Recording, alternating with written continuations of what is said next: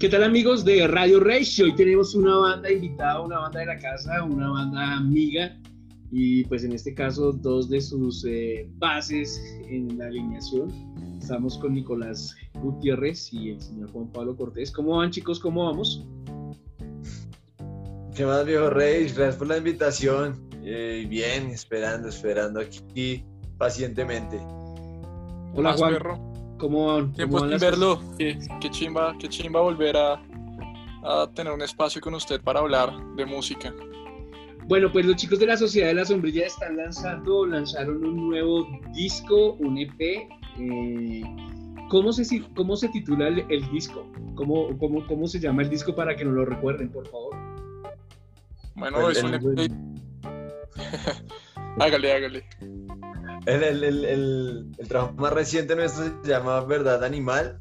Uh -huh. consta con, con, cinco canciones muy guitarreras, muy rockeras, eh, con colaboraciones. Bueno, pues es súper, súper lindo el trabajo que quedó.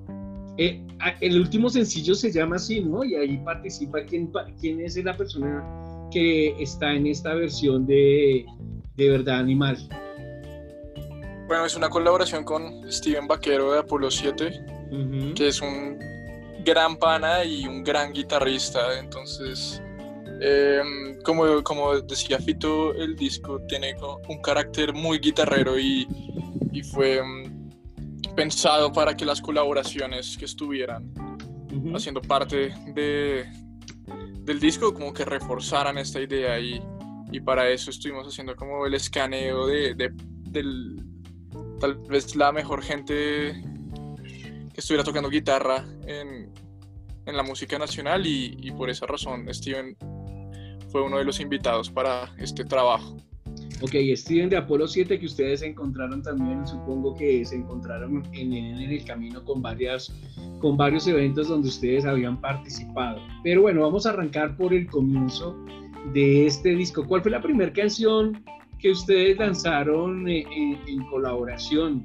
Eh, si, si, no estoy mal, es la canción con Paneso o ustedes me corrigen en, en esta apreciación. Pues el, el primer sencillo que, que sacamos eh, fue Transición, que costó uh -huh. también con, con, la ayuda de nuestro productor en la guitarra, Santi Uribe, que bueno, okay. tenía un bagaje gigante en la música. Uh -huh. Y bueno, como guitarrista también es un man muy, muy crack. Y entonces el primer tema que sacamos fue, fue con él en la guitarra, haciéndose un solo muy bacano y una, unas frases muy bacanas también con, con, un slide que le daba justo la atmósfera que estuvimos buscando. Eh, yo voy a hacer una, una parte aquí y esta pregunta va a ir primero para Nicolás y luego para Juan Pablo en esta canción de Transición. Transición, para los que no saben, su productor, Santiago Uribe, es el guitarrista de Dani Kataki, que tuvieron la oportunidad de, de, conocerse en un evento más o menos, no sé, creo que 2016 o 2015, cuando se hizo la gira por Bogotá, y se conocieron, y Santiago, pues, eh, se hizo muy, buena, muy buenos amigos con Nicolás y con Juan Pablo, en, el, en, todo este mundo del rock y tienen en común el, el, hecho de manejar guitarras. Y la canción, Transición, ¿qué les dice Santiago a ustedes dos?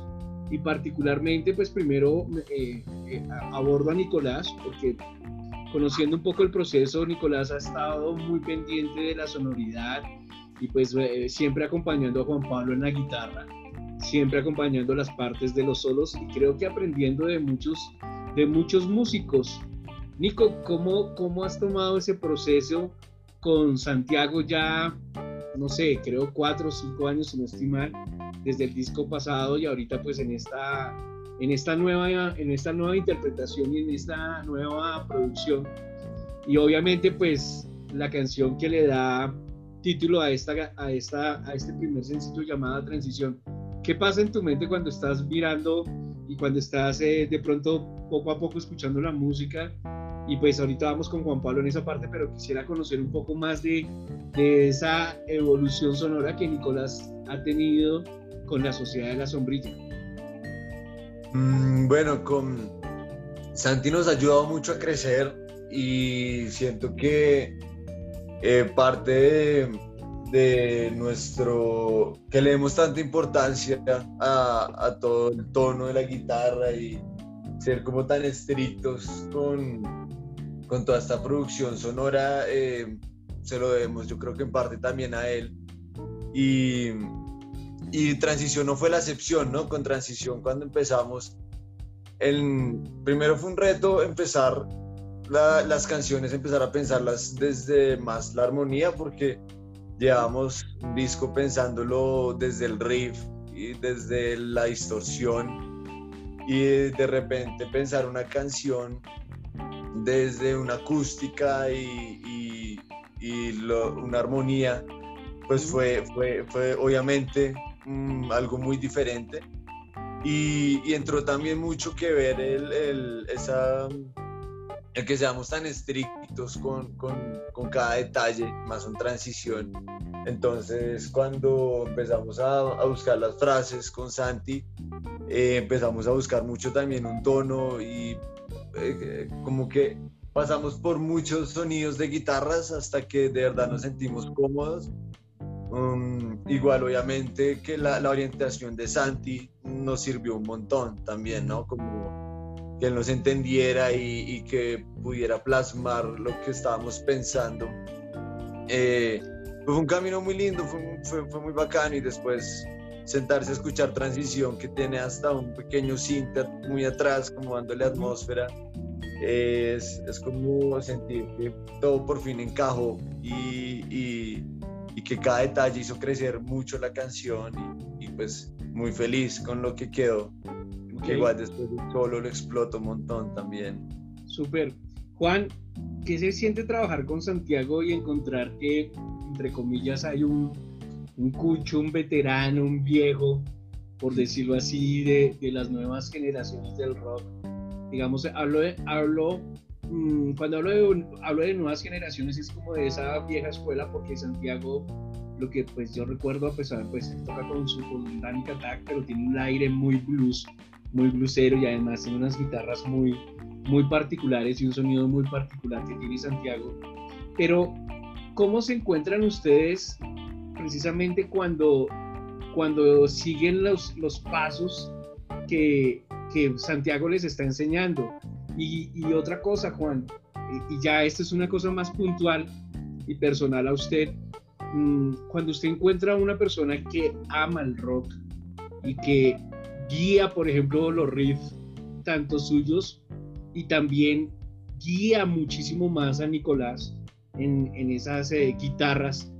¿Qué piensa Juan cuando, cuando se siente posiblemente que de pronto hay una frustración eh, sonora con el rock and roll y que de pronto eh, los nuevos públicos que hay no lo adoptan o no lo toman? Pero ya personalmente usted, Juan, cómo siente poder trabajar con una persona que descubre y que en los discos que están sacando con ustedes y en las canciones que están sacando con ustedes están encontrando ese, ese rock, revivir ese rock que, que muchas veces hablamos que piensan que es de público adulto y resulta que no, que también es de público del nuevo millennial. ¿Qué piensa usted en eso y, y qué piensa más allá? Pues trabajar con una persona como este bagaje que tiene Santiago. Yo creo que más allá de lo de lo evidente que es el talento de Santiago en cuanto a la música y que es un arquitecto del sonido y un gran guitarrista, siento que, que el valor más especial que tiene Santiago es proporcionar los espacios para que podamos ser creativos y nos entiende, entiende nuestras habilidades, entiende nuestro lenguaje y entiende nuestras ideas. Em, siento que, que, esa es como la gran virtud de, de un productor, como, como poder eh, ser empático, no solo en cuanto a nuestras habilidades y, y nuestros códigos musicales, sino, sino construyendo un espacio ameno y, y, de confianza en el que nosotros nos podamos sentir cómodos y, y podamos explotar eh, nuestras ideas. Eh, siento que, que, digamos, yo al no ser músico eh, necesito a alguien que me brinde, como que, que, esté muy abierto y tenga un lenguaje extra musical para lograr entendernos y, llegar a las ideas que yo tengo en mi cabeza. Y siento que Santiago ha sido un crack frente a eso.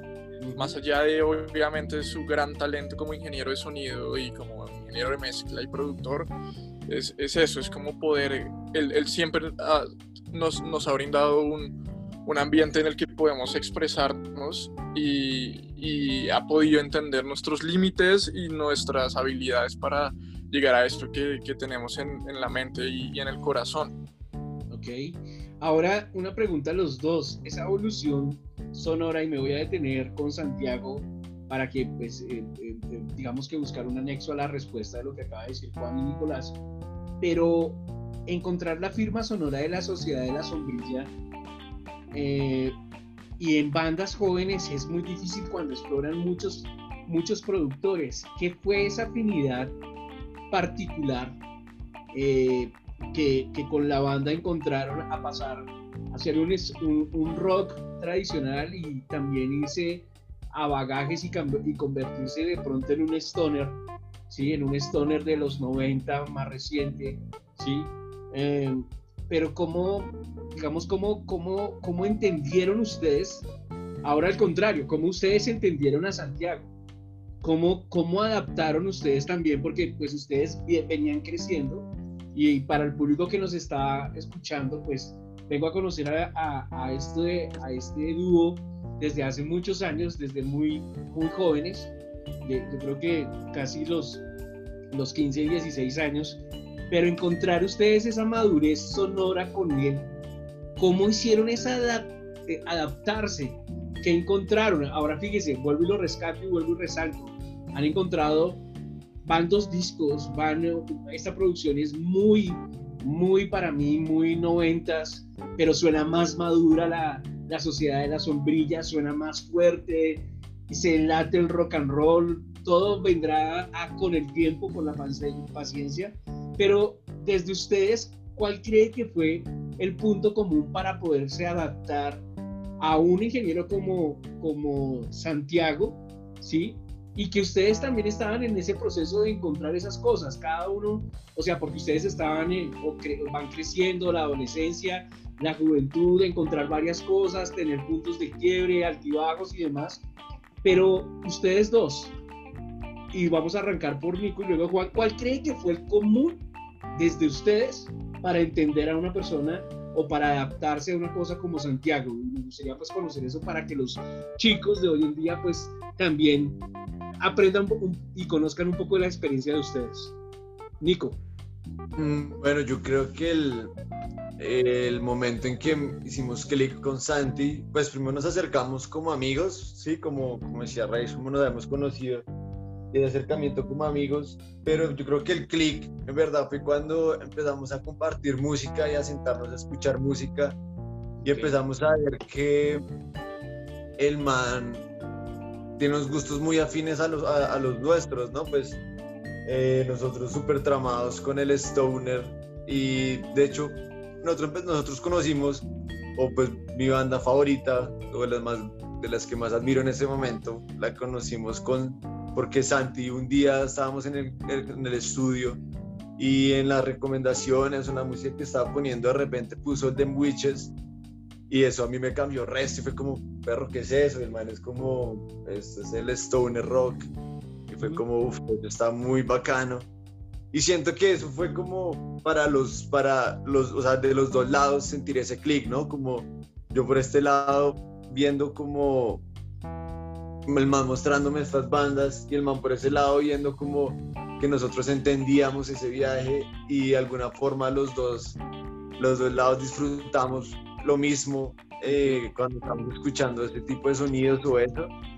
Y como, como que siento que por eso nosotros nos fuimos sin cabeza constante al, al inicio, ¿no? Como fue como para este man entiende el rock, lo disfruta igual que nosotros, le gusta mucho el, el, slow tempo, el ritmo de frente. Y pues eso, no sé, siento que eso fue como lo que nos, nos, nos ayudó a hacer clic en, primera instancia, después ya, ya todo lo que mencionaba Juanpa y lo cómodo que nos sentimos trabajando con él y pues todo lo que lo admiramos, lo que hace. Super Juan, ¿quiere agregar algo más o dar otro su punto de vista de clic? o está de acuerdo con lo que dice Nico. No, tal cual. Eh, obviamente el primer paso que tuvimos para sembrar una relación con Santiago fue la amistad, la empatía, eh, la admiración como guitarrista, ¿no? Nosotros conocimos a Santiago siendo guitarrista pues, de Danica Attack en los shows que hicimos durante la gira por Bogotá. Y, y nada, em, eh, el lazo y la admiración hacia él se, alimentó mucho más precisamente al, al descubrir que en, nuestras pasiones musicales eran tan similares, ¿no? Yo siento que naturalmente cualquier productor está en la obligación de, de, escuchar mucha música permanentemente, pero siento que igual en lo personal uno siempre comulga más con algún estilo y resulta que ese estilo con el que más comulga Santiago es, es exactamente el, el, el estilo con el que nosotros queríamos eh, proyectar nuestra propuesta. Entonces, al ver que que Santiago escuchaba y estaba interesado no solo por, por escuchar, sino producir y, e investigar como todas las técnicas que hay alrededor de la grabación de, ese estilo de música, o rockera, gronchera, stoner. Siento que, que, nos aportó muchísimo para lograr sintetizar y codificar esas ideas y, esos, y esas cosas que nosotros queríamos hacer con nuestra propuesta. Eh, dos preguntas eh, siguientes. Eh, se necesita tener calle para una banda tan joven o bandas que vienen detrás de ustedes porque ya de pronto el otro año ustedes ya son muchachos, pero se necesita tener se, necesita tener calle, diría, cuando digo calle es tener la experiencia en tarima que ustedes adquirieron desde temprana edad, ¿creerían eso? Sí, pues nosotros nosotros algo, pues algo que nos funcionó muchísimo fue estar tocando en, en los bares muchísimo y teniendo como esa calle. por ejemplo, en el momento que llegamos por fin a una tarima como el día de rock, ya teníamos los retornos Está tapando el micrófono. No tapes el micrófono, Nico. Aló, aló. Ahora sí. Todo bien. El, el momento en que llegamos a una tarima, como el día de rock donde teníamos los todos los recursos que queríamos, los amplificadores que queríamos, el retorno como lo queríamos y todo, eh, nos llevamos a sentir muy, muy cómodos porque ya veníamos de haber estado dándole mucho tiempo en las bares, en la calle, donde a veces el amplificador está roto y con eso hay que hacerlo sonar. Y o a veces uno no se escucha y hay que hacer las cosas sonar así. Y toda esa experiencia nos llevó a en verdad poder explotar la, los recursos que tuvimos en, en, un día como el día rock, ¿no? O el estudio, o el estudio de grabación con, con Santiago, ¿no? O en el mismo estudio, sí, claro, en el mismo estudio también. Teniendo ya todo ahí a la mano, la experiencia sí, sí llega a pesar. Ok. Eh, Juan, del disco, ¿cuál cree que es la canción que refleja lo que ustedes en algún momento estaban soñando cuando eran, cuando eran más chiquis, cuando eran más eh, sardinos o cuando comenzaron a hacer el disco eh, anterior? Pero ya este, ¿cuál cree que es el disco que, de este, cuál es la canción que refleja ese punto que ustedes estaban soñando entre camisetas de Black Sabbath, Yes, entre, no sé, de pronto algo de, de Pearl Jam, que ustedes son súper adictos a eso, pero ¿cuál cree que es la, la canción que, que, encierra todo este concepto con, con Santiago y este ya cuatro años creo que trabajando con él? Sí, eh, digamos que en lo personal a mí me gusta mucho Transición, eh, siento que es pues todavía no es como lo que usted menciona, como de lo que hemos soñado. Yo siento que nosotros seguimos soñando con hacer música de más altura.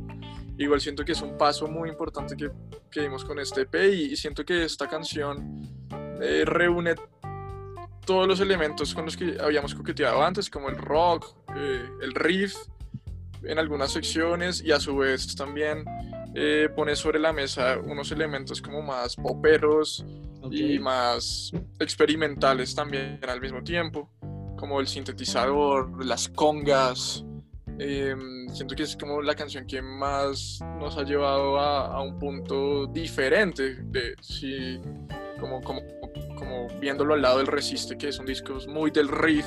Em, siento que, que, en verdad Animal se mantiene el riff, pero ya no es tan protagónico como, como, como en Resiste. Entonces, Transición es precisamente lo que decía Fito al hablar de, ese primer single. Es una canción que parte desde la armonía, pero que eh, también por momentos apela al riff y, a los solos de guitarra. Entonces, en, lo personal, ese tema siento que, es como el que yo pondría de primeros de la Sociedad de la Sombrilla. Si alguien no conoce la banda, yo le digo, bueno, escuche mi banda, pondría esta, esta canción para, para darle como un abrebocas. ¿Y para Nicolás? Mm, es, es, difícil, es difícil. Yo también me encanta transición y, seguro también está entre mi top.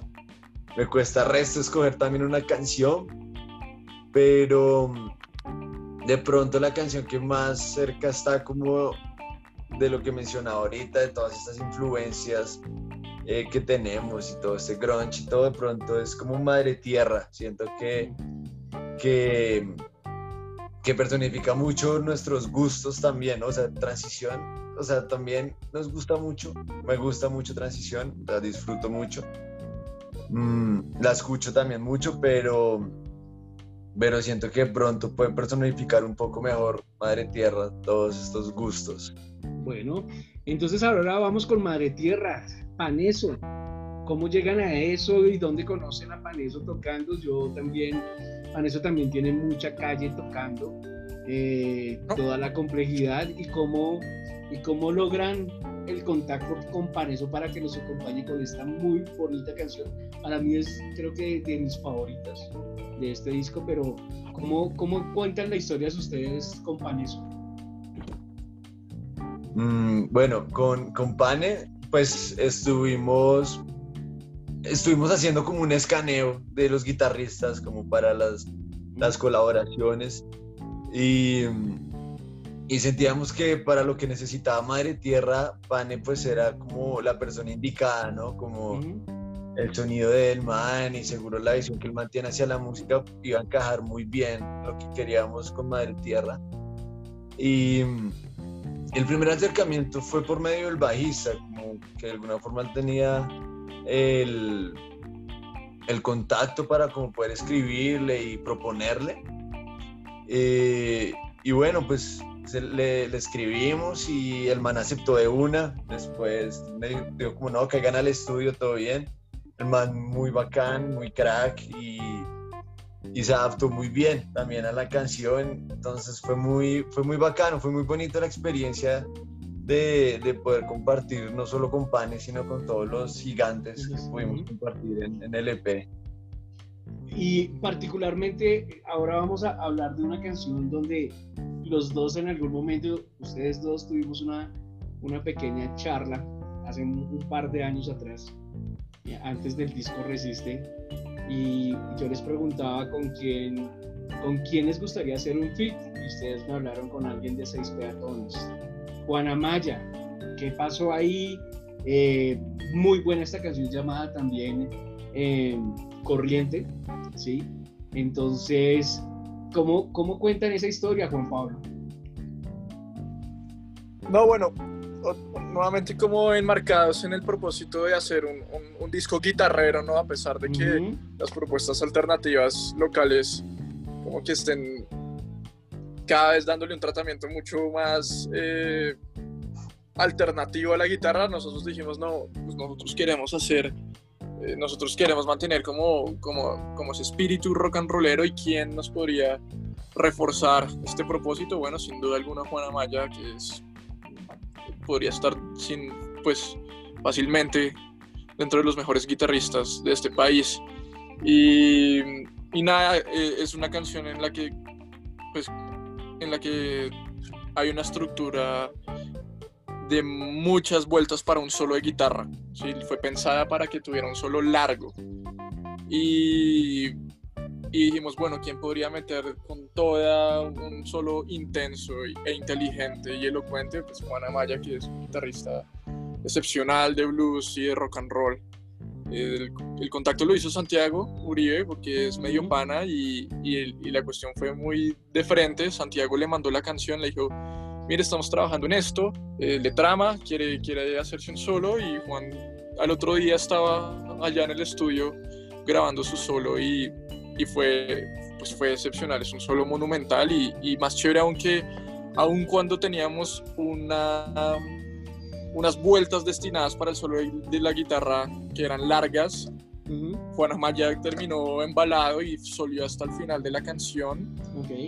Y, decidimos dejarlo precisamente por, por el statement que queríamos hacer con el disco, que es, es, la guitarra eléctrica al, frente de todo, aun cuando cada vez las canciones suelen suelen reducir el espacio para, para, el recurso del solo, nosotros dijimos, no, pues hagamos un, solo, dejemos ese solo de guitarra de 16 vueltas o más y, y le aportó un clímax demasiado aletoso a, a ese tema. Ok, Nico, ¿qué quiere decir ahí? No, pues sí, eso, me, me, me estaba acordando del momento que obviamente siempre admiramos mucho a Juan Amaya desde desde muchísimo antes de siquiera pensar en este disco. El momento en que el, nuestro productor nos manda un video como, como perros, eh, pues miren, he estado pensando en algo, ¿qué les parece esto? Y entonces enfoca a Juana Maya como haciendo un solo, weón, que parece como, como que está medio improvisando, pero simplemente está tocando exactamente lo que la canción necesita y, y fue como, no, que ya quiero ver cómo queda y efectivamente cuando por fin lo escuchamos ya todo fue como, no, este man gigante y después poder compartir tarima con él en el día rock y subirla a, tocar fue, fue, fue, muy grande, muy bacán. ¿Cuántas, ¿Cuánto tiempo se tardaron en el silencio teniendo esa canción en sus maquetas al día del rock y si los estaba llenando de ansiedad de mostrar eso? por ahí, por ahí un año. desde el momento en que se creó la canción hasta que salió, yo creo que pasó un periodo de un año. Y, claro que estábamos muy ansiosos. Yo, yo, sentía durante el proceso que ese track iba, iba a tener como una especial atención por, porque es una buena canción en lo personal. Considero que, que es una buena canción, que es es, es impactante, es como, como un, una bala que, que, que, nosotros queríamos mostrar cuanto antes, pero, pero tuvimos que ser pacientes como siempre, pues el disco, un proceso de un disco siempre es ser muy paciente porque uno desde, uno lleva trabajando en canciones mucho, mucho tiempo y, y, hasta el día en que uno la lanza pasa, pasa un montón. Entonces, entonces, sí, llevamos un buen tiempo esperando para sacarla y creo que al momento de, demostrarla eh, nos, sentimos muy orgullosos del trabajo hecho y, también de todo el acompañamiento que le hicimos al track con, con, la propuesta visual. Eh, también sentimos que hicimos un, gran, gran trabajo en cuanto a todo lo relacionado con esa canción y fue como muy satisfactorio y nos sentimos muy orgullosos al respecto. Y bueno, pues ustedes nos están hablando precisamente de, ese, de esa mm, oportunidad y conocer a, a Juan Amaya, a Paneso, eh, eh, invitar a un amigo como, como es Steven de Apolo. Y eh, vamos a hablar otra canción que está dentro de este disco que se llama La misma mierda, que es un mundo muy lleno de metáforas y de, y mm, digamos, eh, conexiones y demás cosas. Y, fíjense que ustedes eh, en el video pues que comparten hablan de ese mundo eh, digital que hoy en día por la pandemia pues se está dando, pero, pero el objetivo también del tema de la canción es cómo es un poquito ese espejo que hay en las redes sociales. Mm, ¿En qué momento nace esa canción? Y, y y por qué tan puntual, por qué tan con tanto desahogo y por qué no un poquito de, de rabia. ¿Qué pasa en esa canción de, de, de lo que están Juan, Nico? ¿Qué, dice usted? ¿Qué dice Fito? Eh, bueno, eh, empezando que esa canción nació en el, en el proceso de composición. nos, nos, encerramos en, en, una casa, en un paisaje súper lindo en Suezca. Entonces fue muy bacano porque estábamos solo los cuatro, eh, respirando música y literalmente era como un cuartico en donde... Ay, perro, qué pena, me distraer acá.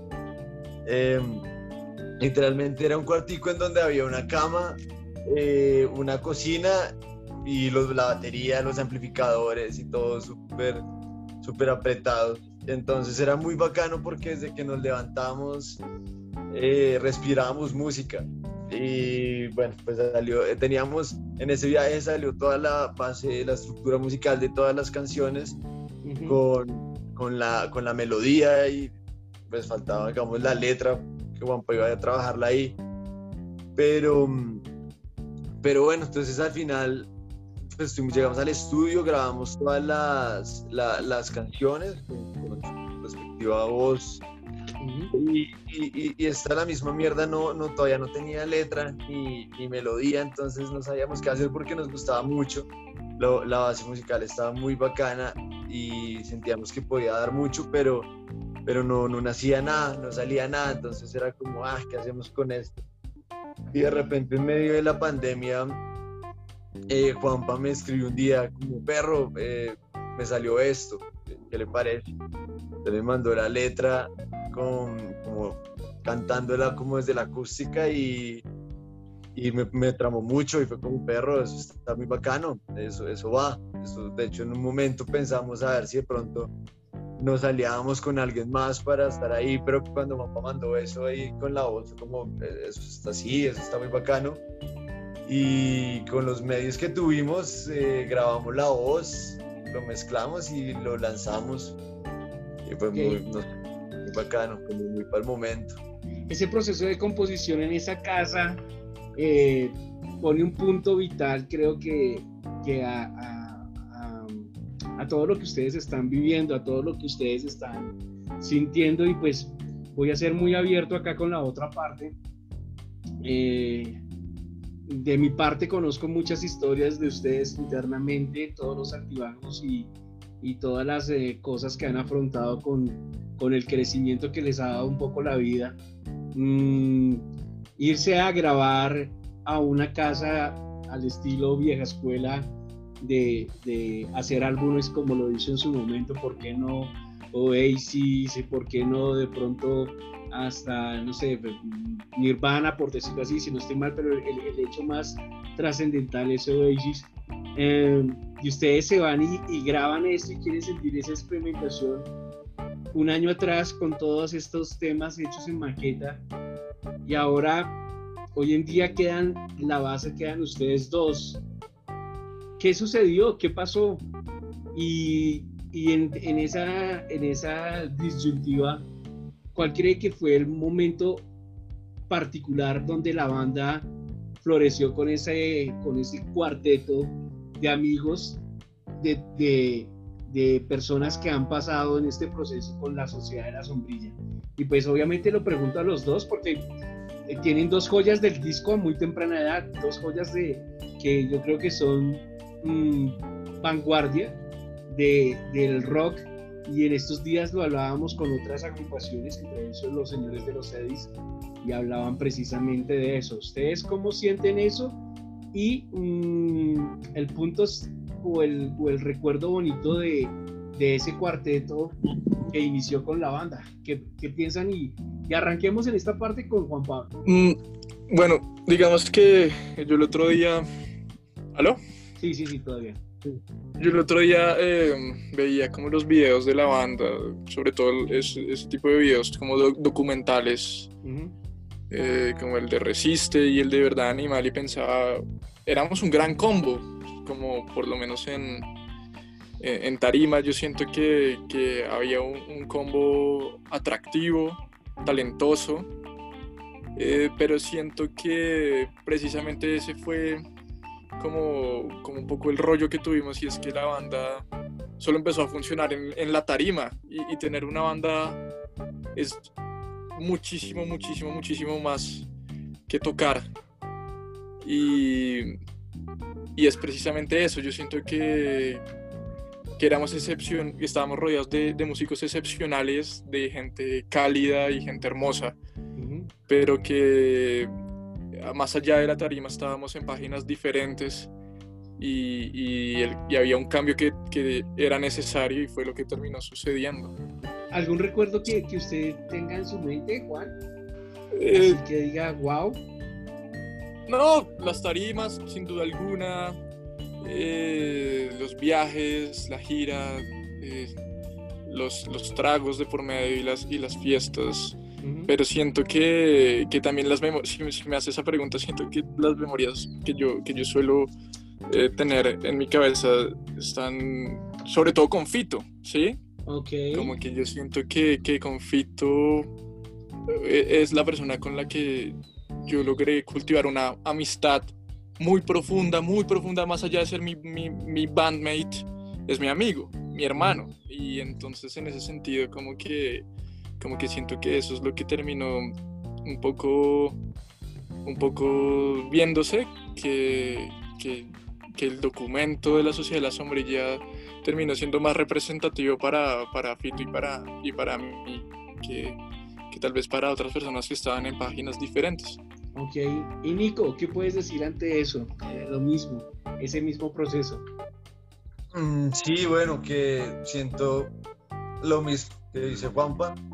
Y pues fue un proceso muy lindo también y, obviamente compenetramos mucho con, con esas otras dos personas porque siento que cuando uno comparte música y, y en los eventos en los que estábamos y todo, como que es una conexión muy profunda, que cuando estamos haciendo música nos conocimos mucho desde muy adentro, ¿sí? Y, y, fue muy lindo, fue muy lindo, la pasamos muy bien. Y también me pareció que duró lo que tenía que durar, ¿no? De pronto seguir eh, intentándolo, seguir eh, forzando algunas cosas hubiera sido eh, ya como como que ya hubiera desgastado las cosas.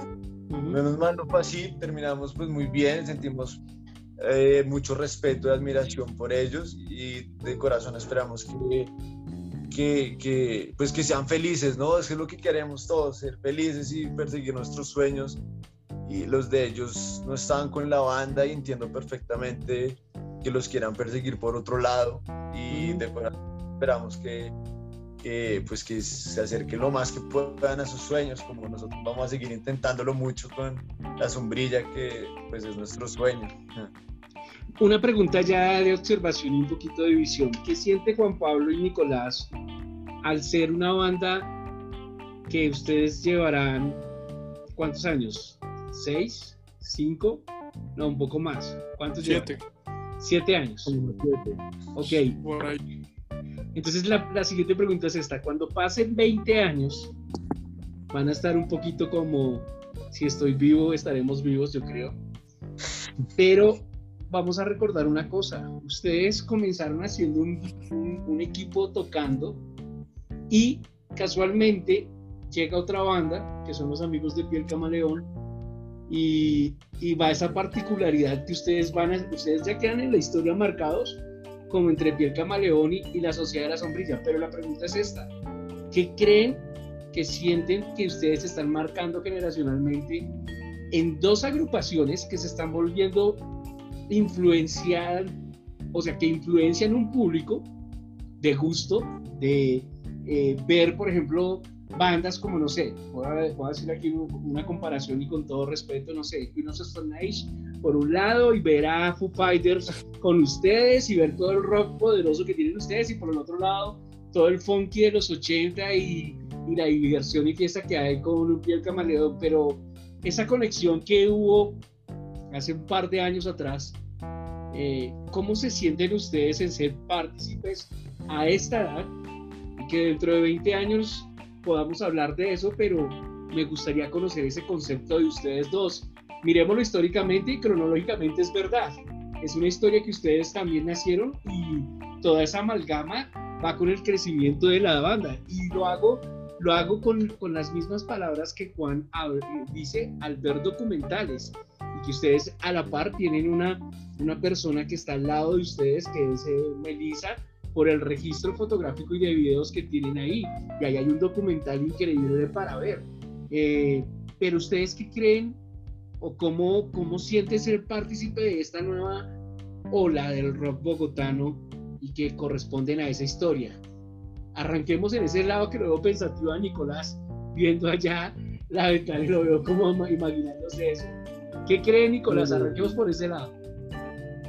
Bueno, yo, yo con, con, la música y lo que, lo que hemos logrado con la música, siento que una de las cosas más lindas que hemos podido cultivar ha sido esta amistad con, con todas estas bandas, con Piel Camaleón principalmente, con Apolo 7 que hablamos ahorita, con el Matri.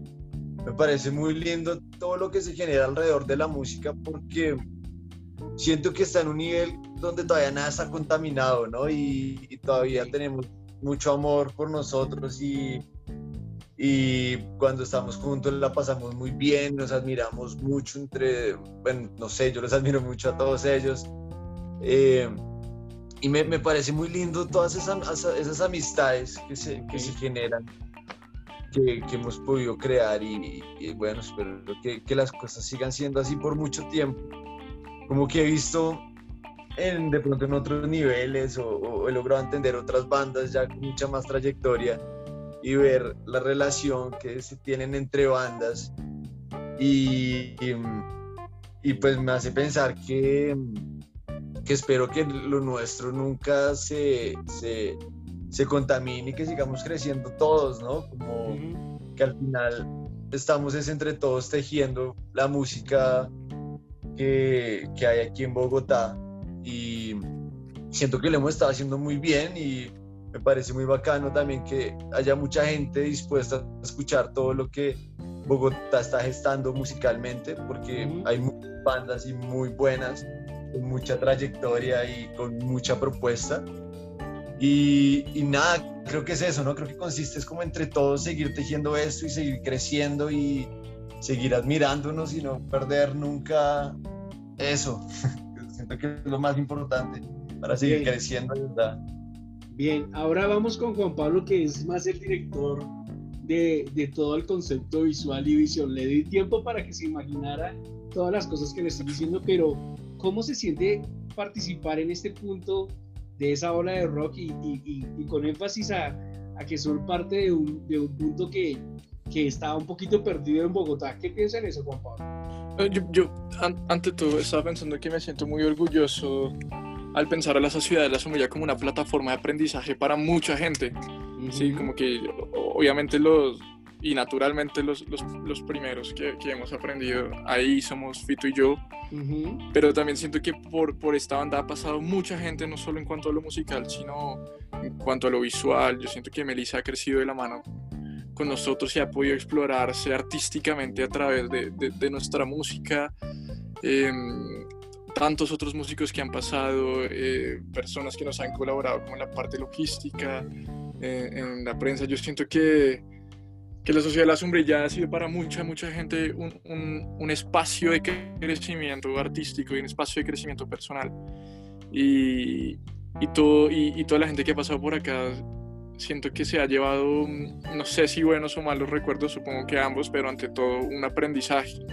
Y, me hace sentir muy orgulloso que, que, de alguna manera la Sociedad de la Sombrilla haya puesto como, o, o signifique de alguna manera eso, ¿no? Una plataforma, una plataforma para el crecimiento de, de, tantísima gente que ha, que ha pasado por, por, por, la sombrilla y eso me hace sentir verdaderamente, verdaderamente orgulloso ante todo. Eso, es lo que yo siento. Ok, bien, bien, bien esas palabras. Bueno, eh, una pregunta obligada, chicos. Estamos en una época de pandemia, una época que no pensábamos que íbamos a vivir en este siglo, en estas décadas. La última pandemia fue por allá en los años 20, ¿sí? En 1920, o una muy famosa en el siglo XVI. ¿Cómo están ustedes adaptando o aprendiendo a vivir ya con esta temporada, ya completamos cinco meses. Eh, ahorita fuera del micrófono me decía Nico, ¿está encerrado? Sí, estoy encerrado, me decía, me contaba. Y pues eh, Juan Pablo también está, eh, digamos que en esa misma tónica, en esa misma forma. Pero, ¿cómo la han tomado ustedes la sociedad de la sombrilla con respecto a esto? Y con respecto a eso, pues una de las noticias agradables y una de las buenas noticias para esta temporada es que ustedes van a ser Mm, de pronto estaban reacios a eso, eh, por entendimiento de cosas y demás, pero eh, ayer o estos días anunciaron el festival de, de, de, Cali, el FIURA, el FIURA de la, de la Universidad del Valle. Eh, entonces, ¿cómo acoplan todo lo que está pasando con la pandemia y cómo les aparece eso en este momento? ¿Qué, cómo, ¿Cómo lo ven? Arranquemos por Juan Pablo esta vez. Bueno, ante todo, pues ha sido eh, una oportunidad nuevamente de, aprendizaje. Eh, de, nos coge, nos coge la cuarentena recién vivida una separación y, nos hace replantearnos todo, todo el escenario creativo porque digamos que los dos discos que hemos tenido hasta el momento eh, han sido un producto de, un proceso en el que nos vemos como banda y, y, tocamos las cosas. Es decir, son canciones de, banda, de, ensamble, de, que nacen en la sala de ensayo.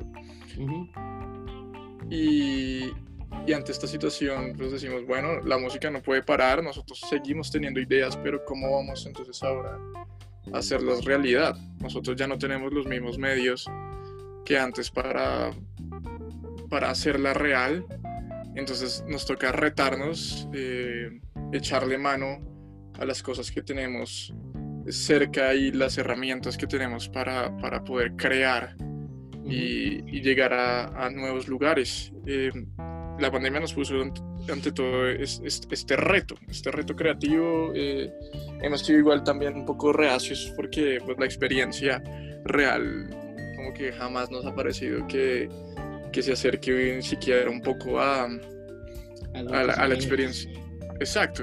Entonces como que no es lo mismo un show virtual, pero bueno, es lo que hay.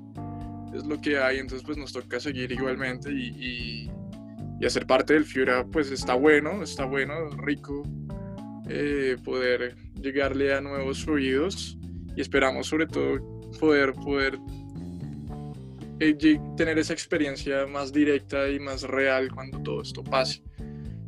Pero en términos generales ha sido eso, ha sido una oportunidad de repensarse y, reflexionar acerca de, de, los cambios que necesitamos hacer. Nico, ¿cómo lo ha tomado esa pandemia? Eh, sí, igual, como pues acatando las normas, eh, encerrados, siento que en lo personal me ha costado mucho no tener a, a, la banda como, pues como es muy terapéutico poder no solo componer con la banda, sino también ensayar y sentir ese derroche de energía que sentíamos en los ensayos y mucho más en los toques. Eh, me ha hecho mucha falta y como, claro, seguimos, seguimos componiendo, seguimos eh, buscando que, otras alternativas, los recursos que tenemos nos han llevado a otros lados que sin duda también eh, he estado muy satisfecho donde hemos llegado con, con, con, lo nuevo que muy pronto estaremos mostrándoles, pero, pero siempre queda como, como, ese vacío, esas ganas de, de volver a verme con Juanpa, que hace resto nos vemos, volver a tener las guitarras conectarlo a full y, mover la, la, cabeza y bueno, también obviamente pues me, me, me, alegra que de alguna forma todo se, se esté bajando de a poquitos y, y, ya tengamos la forma de volver a encontrarnos y, y, tocar y bueno, qué bacano que también sea en un festival como el Fibra, ¿no? Pues que siempre quiere ser parte de todos esos grandes carteles y bueno, toda la plataforma que hay alrededor. Ok, y nos pueden decir quiénes son los que van a acompañar los que, que, los van a acompañar en esta, en esta presentación para, para el FIRO en Cali? Sí, bueno, tenemos la fortuna de estar con Jaco en el bajo, que es una persona que nos ha acompañado eh, durante mucho tiempo, el del bajista de Piel Camaleón, man muy crack, que nos entendemos muy bien, y con otro gigante de la batería que se llama Sebas Cárdenas, que es el, el baterista de Radio Paila, también con un par de proyectos y bueno, también tiene su proyecto solista, que también como que hace, el, hace un match muy bien, ¿no? Como él también es súper rockero y es muy talentoso y ensayar con él simplemente es como dar una repasada a, los temas y ya los tiene. Ya... Entonces, bueno, ansiosos de ir también con ese super combo. Ok. Y, y que, la, una pregunta que les estaba, que les estaba pensando es cómo, cómo qué le pueden decir al público, no solamente al público caleño, sino al público bogotano o colombiano, ¿por qué no al público latinoamericano, al, público mexicano? ¿Cómo, ¿Qué se pueden esperar con la sociedad de la sombrilla? ¿Qué, que pueden vivir con el sonido de la sociedad de la sombrilla? Y sobre todo que esto va a ser, en Cali va a ser el, el, el 16, 17, no, 17, 18 y 19 de septiembre. Entonces, ¿Qué, ¿Qué, se va a esperar precisamente de la Sociedad de la Sombrilla ustedes en esta presentación? ¿Y cómo, cómo el público, el nuevo público los, los quiere tomar? ¿O cómo los puede eh, comenzar a escuchar? Eh, digamos que yo siento que, que una persona al escuchar la Sociedad de la Sombrilla va a encontrarse una oportunidad para para escuchar pues rock and roll. Y, con todo lo que eso implica, ¿no? Con, con reflexiones, con ideas, con pensamientos. Y como que nosotros somos una banda que, que no siempre, no siempre, pero por lo general tiende a, a, a pensar, a pensarnos sobre todo a nosotros mismos como jóvenes, jóvenes de, de este mundo y, de este contexto. Entonces, eh, yo siento que, que, que, obviamente van a encontrar como pues todos los elementos musicales que, que esperamos del rock and roll, pero a su vez van a encontrar un espacio un espacio de, reflexión, un, un, espacio un espacio de pensamiento. Por lo general, igual nosotros también pues tratamos nuestros temas ligeros como el amor y, y ese tipo de, de, sentimientos y emociones que se generan alrededor de eso. Pero ante todo eso, rock and roll y, e ideas. Ok. Nico, ¿qué le puedes decir al nuevo público que los va a ver? Ah, bueno, la gente supongo que puede esperar de este show un show con mucha energía que hemos tenido represada durante todo este tiempo y que seguro vamos a aprovechar este momento para desahogarnos y poder conectar con, la gente que nos esté viendo desde el otro lado de la pantalla, ¿no? Como que también va a ser un reto intentar esa conexión que había en los toques, pero ahora a través de internet, pero, pero bueno, eh, vamos a ver qué cómo sale todo. Bueno, pues ellos son los señores de la sociedad de de la sombrilla y pues aquí estábamos escuchando precisamente eh, todo lo que ellos vienen mostrando y lo que todo lo que nos están eh, dando a conocer con nuevo este con este nuevo EP entonces eh, esperemos que, que, ya esto pase un poco no sé un, buen tiempo y que ustedes puedan estar en Cali presentándose ya en vivo no sé qué se nos qué se nos escape ahorita por por decir, ya por allá alguien está ladrando, diciendo qué más falta, qué les puede suceder, ¿sí? Eh, ¿Qué más quieren decir precisamente con respecto a, a ustedes? ¿Qué más les falta? ¿Qué, ¿Qué, quieren decir acá en esta parte? Juan, Nico. No, pues díganos qué quieres saber. No, ¿qué falta por decir? ¿Qué falta por decir, Juan? Si quiere que le pregunte. ¿Y qué se quiere que se le pregunte? No, pues nada, que primero gracias por, por, por, el momento, acá no hablar de música un rato. Y a la gente que está escuchando, supongo que puede esperar de la sombrí eh, cambios y mucho rock and roll, mucha energía y mucho amor. Y vamos a seguir haciendo mucha música hasta que más podamos. ¿Y Juan? Igualmente, Igualmente. Eh, esperen nueva música pronto de la Sociedad de la Sombrilla. Bien, ellos son la Sociedad de la Sombrilla para que ustedes los sigan en redes sociales y en plataformas. Y pues con esto pues terminamos esta, esta hablando con Henry Reich, la Sociedad de la Sombrilla. Chao.